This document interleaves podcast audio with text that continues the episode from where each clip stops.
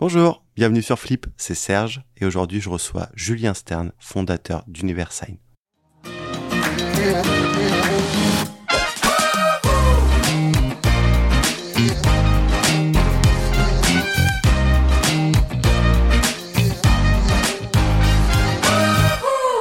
Bonjour Julien. Bonjour Serge. Comment vas-tu? Bah écoute, très bien ce matin. Est-ce que tu pourrais te présenter? Présenter. Je m'appelle euh, Julien Stern, donc euh, j'ai 47 ans, euh, j'ai une femme, deux enfants, une entreprise, ce qui fait déjà pas mal de choses à gérer au quotidien. Très bien. À quel moment tu as flippé? Le moment du déclic, alors ça remonte à la vingtaine, un petit peu après ma thèse, ou plutôt pendant ma thèse, quand je travaillais un petit peu aux États-Unis. Et c'était la période des dot-com et tout paraissait euh, incroyablement facile. C'est-à-dire, je me souviens à l'époque, il y avait une société qui donnait des conseils en barbecue, euh, qui voulait faire son IPO. Bon, ça n'a pas marché hein, au final, entendons-nous. Mais disons, il y avait un moment où euh, la moindre petite boîte, tout grossissait à une vitesse incroyable, tout semblait très très simple et, et ça m'a donné envie. C'était la bulle Internet à cette époque-là? C'était la bulle Internet, oui, 99, 2000. Il y a eu du changement justement entre cette bulle Internet et aujourd'hui, selon toi? Ah, énormément, énormément. Les choses se sont rationalisées. pour la petite histoire, moi j'avais un petit site de, de cocktails. J'avais été contacté euh, pour euh, me proposer de faire de la pub sur le site. On m'en offrait 15 000 dollars par mois, quand même. Ça, c'était pendant la bulle. Hein. Dans les quelques mois qui suivaient, c'est tombé à 150 dollars par mois, bon, ce, qui, ce qui est quand même euh, moins, moins impressionnant, disons-le bien. Et est-ce que cette explosion de la bulle Internet, elle est possible aujourd'hui? Ah, alors ça, euh, bien malin qui pourrait le dire. Euh, je sais pas exclu euh, qu'il y ait certains secteurs qui soient un peu surévalués, mais là, je vais sortir un peu de mon champ de, voyance et de compétences. Très bien. Est-ce que tu pourrais nous raconter un peu ton parcours jusqu'à la création d'Universign Alors, bon, j'ai un parcours scolaire, on va dire très très classique en ce sens. Bon, j'ai fait l'école normale supérieure de Lyon. Euh, après, j'ai fait une euh, thèse euh, en cryptologie. Et bah, j'ai eu l'occasion pendant ma thèse, un petit peu après, d'aller travailler un petit peu donc aux États-Unis, côte est, côte ouest, New York, San Francisco, pour bah, des grosses boîtes et des startups.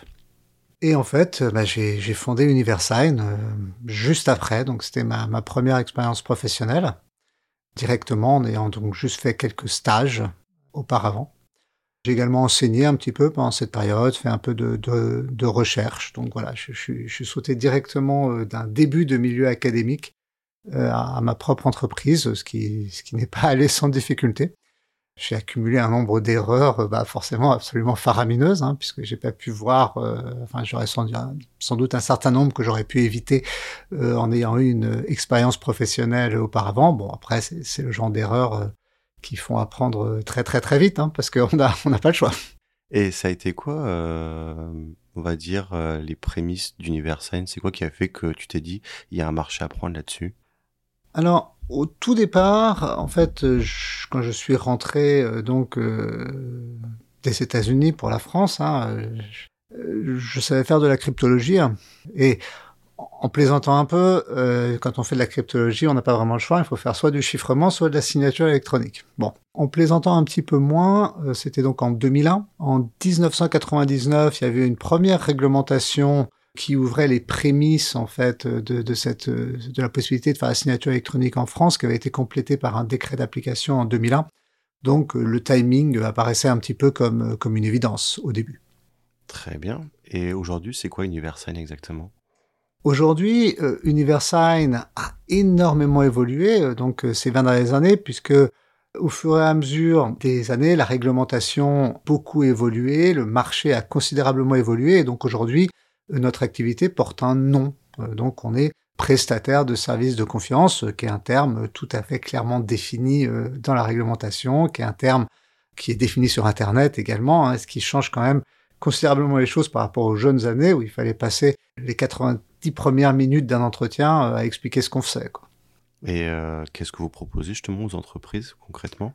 Alors aujourd'hui, très concrètement, on leur propose essentiellement de contractualiser à distance, donc euh, de dématérialiser la partie un petit peu contractualisation, consentement d'un cycle ou d'un parcours de dématérialisation un petit peu plus vaste. D'un point de vue un peu plus technique et rébarbatif, donc on offre des services de confiance au sens IDAS, donc de la de l'émission de certificats électroniques, de la signature électronique, du cachet électronique, de l'eurodatage électronique et un certain nombre d'autres services. C'est quoi justement les avantages aujourd'hui de la signature électronique? Les avantages, ils se voient vraiment très manifestement si tu compares à euh, l'expérience qu'on pouvait encore avoir sur Internet il y a peu de temps, où tu allais sur un site, tu étais intéressé par un produit, tu cliquais, tu cliquais, et à la fin on te disait, bah, très bien, euh, voilà le PDF, maintenant vous l'imprimez, euh, vous le signez, vous nous le renvoyez par la poste. Quoi. Bon, donc évidemment, en termes de parcours utilisateur, c'était assez violent, ça peut même faire sourire les plus jeunes, j'imagine, aujourd'hui. Pourtant, bah, ça, existait pour de vrai. Et euh, je me souviens que dans les cas les plus extrêmes euh, de clients à nous qui avaient, qui étaient passés directement de, de ce mode-là, qui est quand même un peu un des pires, hein, admettons-le, à la signature électronique, ils avaient augmenté leur taux de conversion de 88% tout de même. C'est quand même pas mal, c'est énorme même. c'est assez, c'est assez considérable.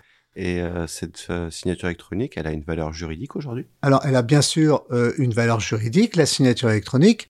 Après, euh, comme beaucoup de choses, euh, il y a la, la, bonne signature électronique et la mauvaise signature électronique, ou euh, plus exactement, il y a plein de, de niveaux, de, de, de, de, variantes de signature électronique différentes, qui peuvent d'ailleurs être plus ou moins adaptées à l'adversité de la, de la situation. il y a des cas de signature électronique où les contestations et les enjeux sont, sont, sont très très faibles, on a plutôt envie de donner à l'utilisateur un parcours euh, très agréable, très ergonomique. Il y a d'autres cas où les enjeux sont considérables et où là, bah, on va forcément euh, devoir renforcer un petit peu la sécurité, parfois au détriment un petit peu du parcours utilisateur.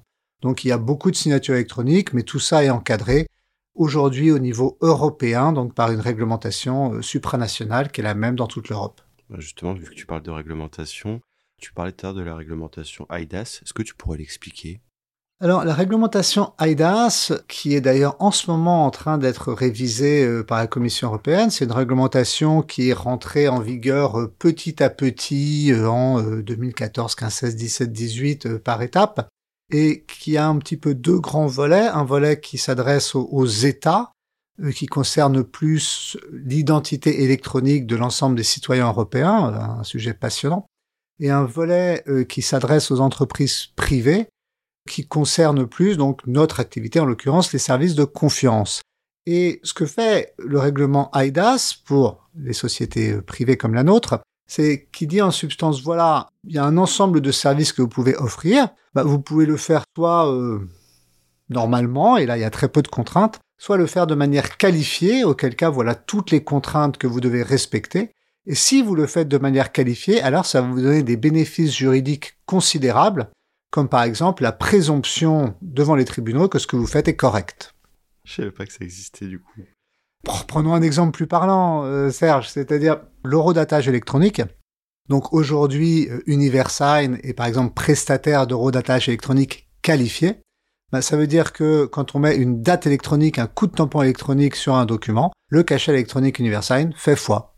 Et euh, du coup, vous adressez à quel type d'entreprise? N'importe quelle entreprise est susceptible de signer des documents. Hein. Tout le monde, tout le monde, des, auto-entrepreneurs aux plus grosses boîtes du CAC 40, tout le monde signe des documents, et ce dans tous les secteurs d'activité. Donc euh, notre offre peut être utilisée par absolument n'importe qui. Cela étant, euh, notre marché premier euh, sont les très très gros consommateurs de documents contractuels, donc ce qu'on appelle le, le B2C, et donc en particulier le secteur d'activité sur lequel on est le plus présent euh, est la banque et l'assurance. Et il y a une augmentation chaque année, par exemple, euh, d'entreprises qui adoptent euh, la signature électronique ou le cachet électronique Alors, le marché n'est clairement pas aujourd'hui encore complètement équipé. C'est un marché qui est encore en très très très grosse croissance, suivant les estimations qui peuvent varier un peu, suivant les analystes en fonction de la façon dont ils considèrent le marché, ce qu'ils englobent, ce qu'ils englobent pas. Euh, les chiffres actuels euh, sont de l'ordre de plus 30% à plus 50% de croissance sur notre marché actuellement, euh, ce qui est considérable. Ouais, j'imagine. Est-ce qu'il y a des entreprises encore qui ont des, des freins à l'adoption de la signature électronique?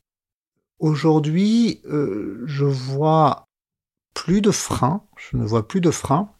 Je pense que pour euh, les, utilisateurs, c'est-à-dire les gens qui vont signer, c'est quelque chose qui est tout à fait passé dans, les mœurs. Les questions un petit peu compliquées qu'on pouvait avoir par le passé avec les départements juridiques, les départements compliance, les départements opérationnels, des entreprises euh, n'existent essentiellement plus.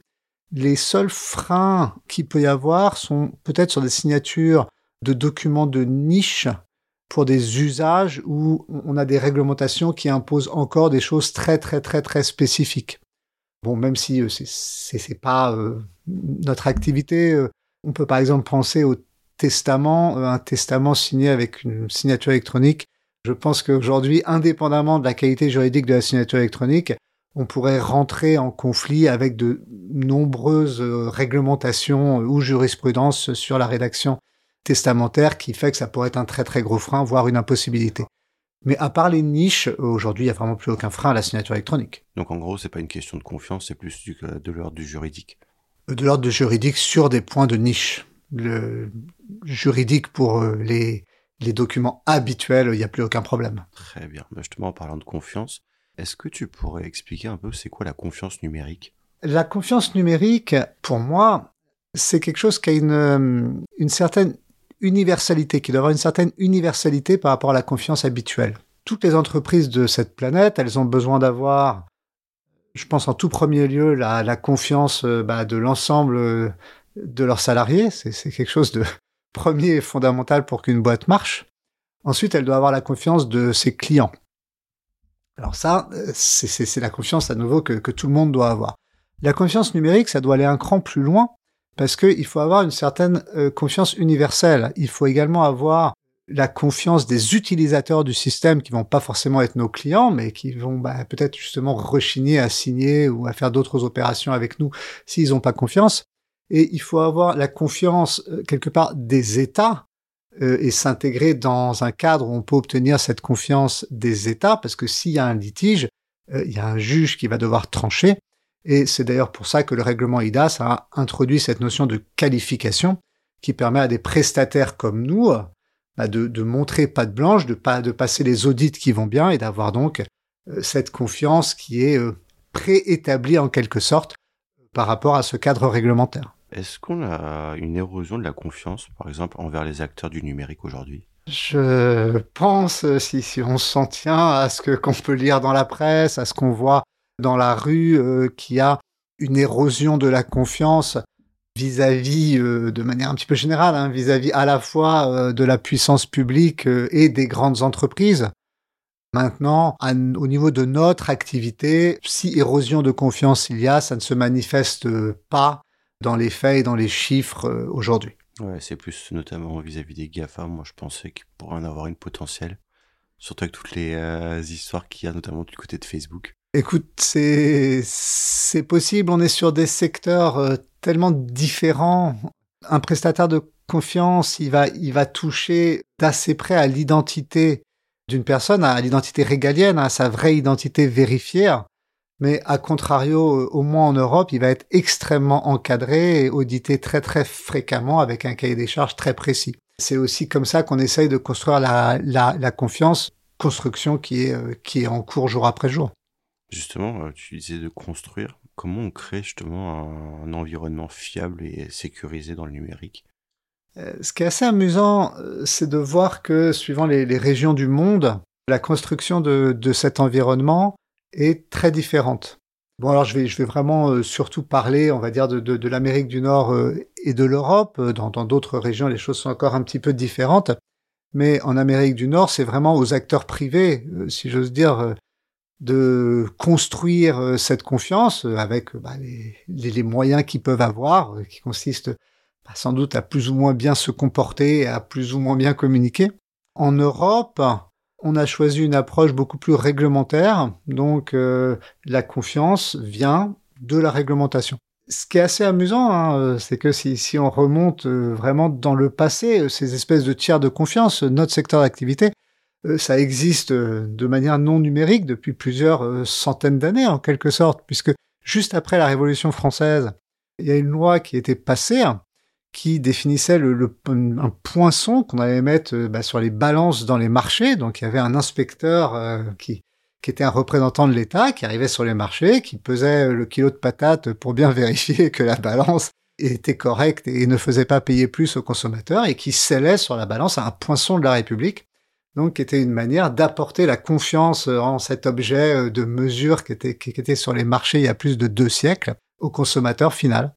Et c'est amusant de voir que c'est cette approche euh, qu'a choisi l'Europe aujourd'hui, donc de donner un tampon, quoi, un diplôme en quelque sorte aux quelques centaines d'acteurs qui sont des acteurs de la confiance numérique en Europe, bah pour dire, OK, ces gens-là, ils font bien leur travail, vous pouvez avoir confiance. Est-ce que ça va suffire et ça va convaincre l'ensemble des citoyens européens? Je ne sais pas, mais je pense que ça va en convaincre un certain nombre.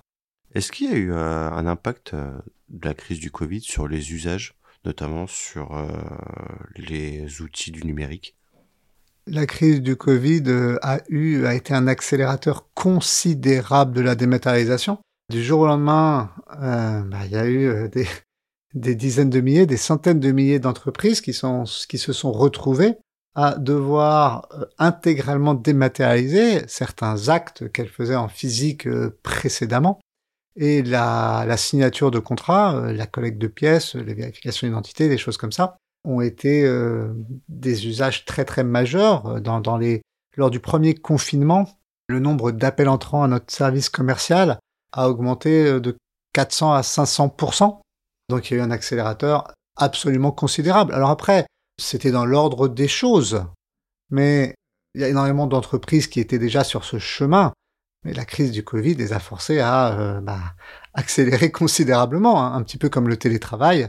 Euh, énormément d'entreprises expérimentaient de manière plus ou moins avancée avec le télétravail. Bah là, elles n'ont pas eu le choix. Et chez Universal, vous avez adopté le télétravail alors chez Universign, euh, le, hasard du calendrier euh, fait parfois euh, vraiment assez bien les choses, c'est-à-dire on avait mis en place un, gros projet, on va dire télétravail d'un point de vue technique hein, pour permettre, qui consistait à équiper 100% des collaborateurs avec des outils télétravail de, de, grande qualité. Il se trouve que ce projet s'est acheté, s'est achevé une semaine avant le, le, début du premier confinement, donc on était on ne peut plus près.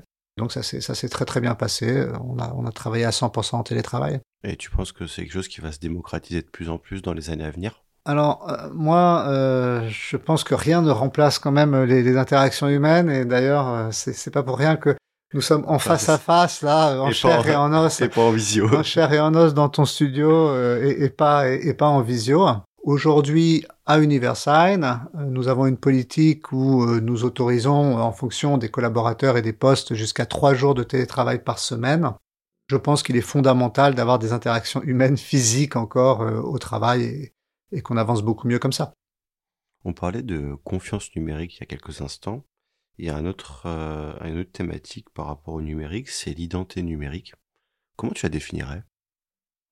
Alors, euh, l'identité numérique, c'est euh, la transposition euh, dans le monde numérique de notre de notre identité régalienne, de notre de notre carte d'identité de, notre carte d'identité électronique. voilà moi comme ça que je la vois et comme ça que je la définirais.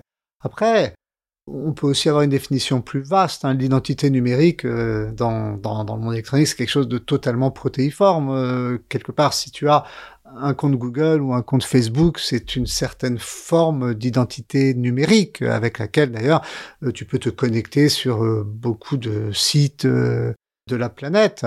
De manière tout à fait différente, il y a cette très grosse initiative de l'État qui est France Connect, hein, qui est maintenant utilisée par plusieurs dizaines de millions de, Français et qui permet bah, d'avoir une identité centralisée, qui permet avec un seul login mot de passe ou un seul moyen d'authentification euh, de se connecter sur un très très très grand nombre de sites de l'administration française. Donc l'identité numérique, euh, c'est quelque chose qui doit permettre aux citoyens de s'identifier sur Internet avec un niveau de fiabilité attendu. Je n'ai pas dit uniforme, j'ai dit attendu. Il peut avoir plusieurs niveaux euh, de, fiabilité sur son identité en fonction des usages. Et d'ailleurs, c'est ce qui est le cas aujourd'hui dans les faits puisqu'il y a des acteurs privés et publics, hein, en quelque sorte, qui font l'identité numérique, et également le cas dans euh, la réglementation euh, qui définit plusieurs niveaux de fiabilité, entre guillemets, de l'identité numérique. Tu considères que la France est en avance, en retard par rapport à cette thématique-là? Par rapport à d'autres pays? Je sais pas si tu as une idée. La France fait ce qu'il faut faire actuellement, avance sur tous les sujets. On a vu dans la presse qu'il y avait la nouvelle carte d'identité euh, physique euh, qui va être euh, équipée d'une puce électronique qui sera activée un mot ou un autre. également l'identité bah, purement numérique, c'est-à-dire sans nécessairement un objet physique qu'on a dans la poche et qui permettra de s'identifier en ligne. Il y a beaucoup d'initiatives, des choses qui commencent à marcher de mieux en mieux. Ça se fait en bonne intelligence avec tous nos partenaires européens. Et par ailleurs, ces derniers temps, la Commission européenne a vraiment poussé de, plus en plus fort vers cette identité numérique du citoyen. Euh, donc euh, je n'ai euh, aucune inquiétude sur le fait que ça va arriver en France comme dans tous les autres pays d'Europe. Est-ce qu'on peut comprendre certaines personnes qui sont un peu effrayées que tout ça se digitalise et de perdre un peu un côté vie privée ou certaines données qui leur sont propres? Alors, Bon, d'aucuns pourraient dire qu'aujourd'hui, euh, l'anonymat sur le net, avec euh, la totalité des traces numériques qu'on laisse, est, relativement limité. Mais par rapport, euh, on, va dire simplement au site web sur lequel on va, on a quand même un anonymat certain. Le danger, en fait, ou la crainte, plus, plus, exactement, je présume, de ces personnes, c'est qu'il y a une différence entre avoir une identité numérique qui serait une sorte de carte d'identité électronique qui nous permettrait de démontrer qui on est, nous nous simplifiant ainsi la vie, et euh, cette même carte d'identité électronique qui serait exigée pour faire un certain nombre de choses euh, sur Internet. Donc euh, il y a naturellement une frontière qui est pas évidente et qui peut faire peur. Maintenant, aujourd'hui, dans la vie de tous les jours, on a besoin de montrer sa carte d'identité physique pour démontrer son identité dans un nombre très très limité de circonstances. D'aucuns pourraient plaisanter sur le pass sanitaire où on était justement dans un cas euh, un petit peu complexe euh, de, où certains parlent de restriction de liberté, mais et où on est effectivement obligé en quelque sorte de montrer une partie limitée de notre identité, hein, notre nom, notre prénom, notre date de naissance euh, au restaurateur, au, cafetier, au gérant de cinéma, etc., etc.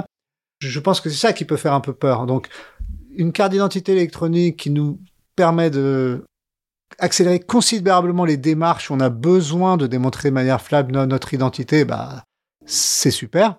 Si demain on peut plus aller sur Internet euh, sans montrer sa carte d'identité, ça posera problème. Bah, c'est bien, parce que c'était un peu la question. Certains voudraient justement abolir ce côté anonymat sur Internet, notamment sur les réseaux sociaux. Est-ce que c'est on place le curseur encore un peu plus vers euh, un contrôle ou euh, ça peut aussi permettre de la prévention, je sais pas. À titre personnel, euh, je pense que l'anonymat sur Internet a, plus de bénéfices que que de problèmes qu'il cause. Je pense que l'anonymat ou la, capacité à être anonyme dans euh, certaines situations est quand même quelque chose de, très important euh, dans une société démocratique. Il y en a certains d'autres qui pensent que, bah, par exemple, le pass sanitaire ou d'autres éléments de ce style, on va de plus en plus vers un système à la chinoise, au modèle chinois. Est-ce que c'est quelque chose qu'on peut craindre, selon toi?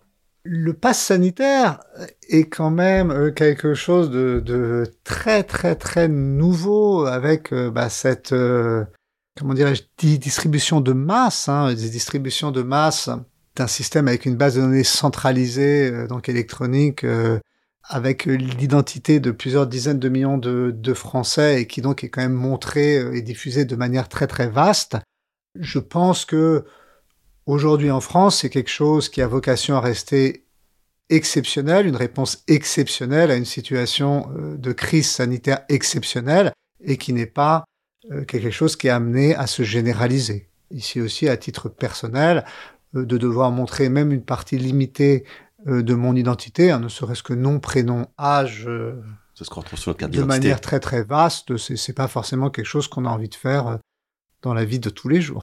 Est-ce que l'IA, par exemple, façonne ce paysage de l'identité numérique? L'IA peut intervenir, mais de manière extrêmement, extrêmement technique. Par exemple, Euh, L'IA va intervenir dans, la lecture euh, de, pièces d'identité euh, à distance, euh, pourrait intervenir dans, dans, les technologies de reconnaissance faciale, le cas échéant, qui sont bah, des choses qui sont liées à l'identité, hein, bien évidemment. Mais à part comme outil technique pour améliorer la qualité de, de, de certaines choses, je pense pas que ça va intervenir très très fondamentalement dans l'identité. Il y a des acteurs comme Apple, Google, notamment, qui commencent à vouloir euh, intégrer dans leur système justement nos cartes d'identité, nos, euh, nos, nos, permis de conduire. Est-ce que ces entreprises-là, euh, c'est une bonne ou une mauvaise chose qui, qui récupèrent ces informations-là en termes de vie privée pour euh, tous, les, tous les Français, selon toi? Alors, il faut déjà quand même bien faire la différence entre euh, l'identité régalienne et, et la transposition de l'identité régalienne, si j'ose dire. L'identité régalienne, c'est le rôle des États. Donc c'est les États qui disent entre guillemets euh, bah, comment les gens s'appellent. Enfin les gens choisissent dans une certaine mesure, mais c'est les États qui tiennent à jour euh, les registres d'état civil et qui savent euh, les noms, prénoms, lieu de naissance, date de naissance, date de vie et de mort bah, de l'ensemble de leurs citoyens. Donc de plus en plus aujourd'hui, on transpose ces identités régaliennes avec un degré de vérification bah, plus ou moins élevé dans le monde électronique. Donc c'est ni illégitime euh, ni anormal euh, bah, de la part de ces grands acteurs de prendre ces identités régaliennes et de les transposer dans le monde électronique pour pouvoir simplifier la vie en fait des utilisateurs finaux. Après, ce qu'il faut bien comprendre, c'est qu'aujourd'hui, notamment en Europe, les États sont en train de mettre en place euh, des systèmes qui vont permettre l'identification électronique de leurs citoyens sans passer par la case carte d'identité physique, c'est-à-dire qu'on va directement passer à l'identité électronique du citoyen.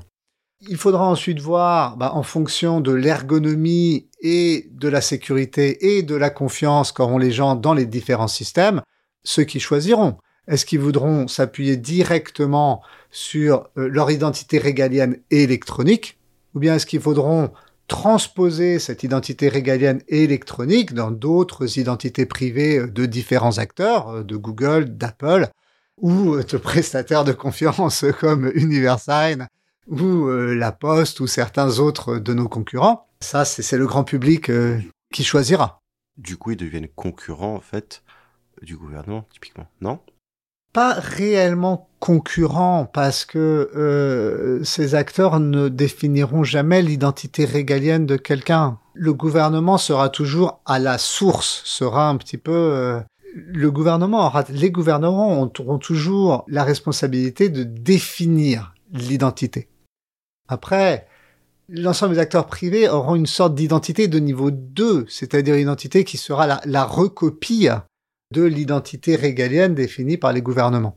Après, si cette recopie est faite dans des circonstances, cette transposition est faite dans des circonstances suffisamment sûres, suffisamment cadrées, et permet ensuite un usage considérablement plus simple pour les citoyens euh, de leur identité, considérablement plus simple et considérablement plus contrôlé, et eh ben ça peut peut-être être une bonne chose. Très bien. Merci beaucoup Julien. Merci Serge. Avant de se quitter, j'ai une dernière question pour toi. Le prochain grand flip, c'est pour quand? Prochain grand flip, écoute, à un moment ou à un autre, euh, même si euh, l'horizon de temps n'est pas encore très très clairement défini, euh, je pense que je vais euh, vouloir euh, réaliser un, un, un, fantasme de jeunesse sans doute très commun, à savoir acheter un bar. Ah oui, je comprends. Voilà tout ce rêve là en effet. Merci beaucoup Julien d'avoir participé à Flip. Merci Serge, c'était un plaisir. Et merci à vous d'avoir écouté et on se retrouve très bientôt pour un nouvel épisode. Au revoir. Si vous avez aimé, n'hésitez pas à liker, partager et commenter. Et vous, le grand flip, c'est pour quand?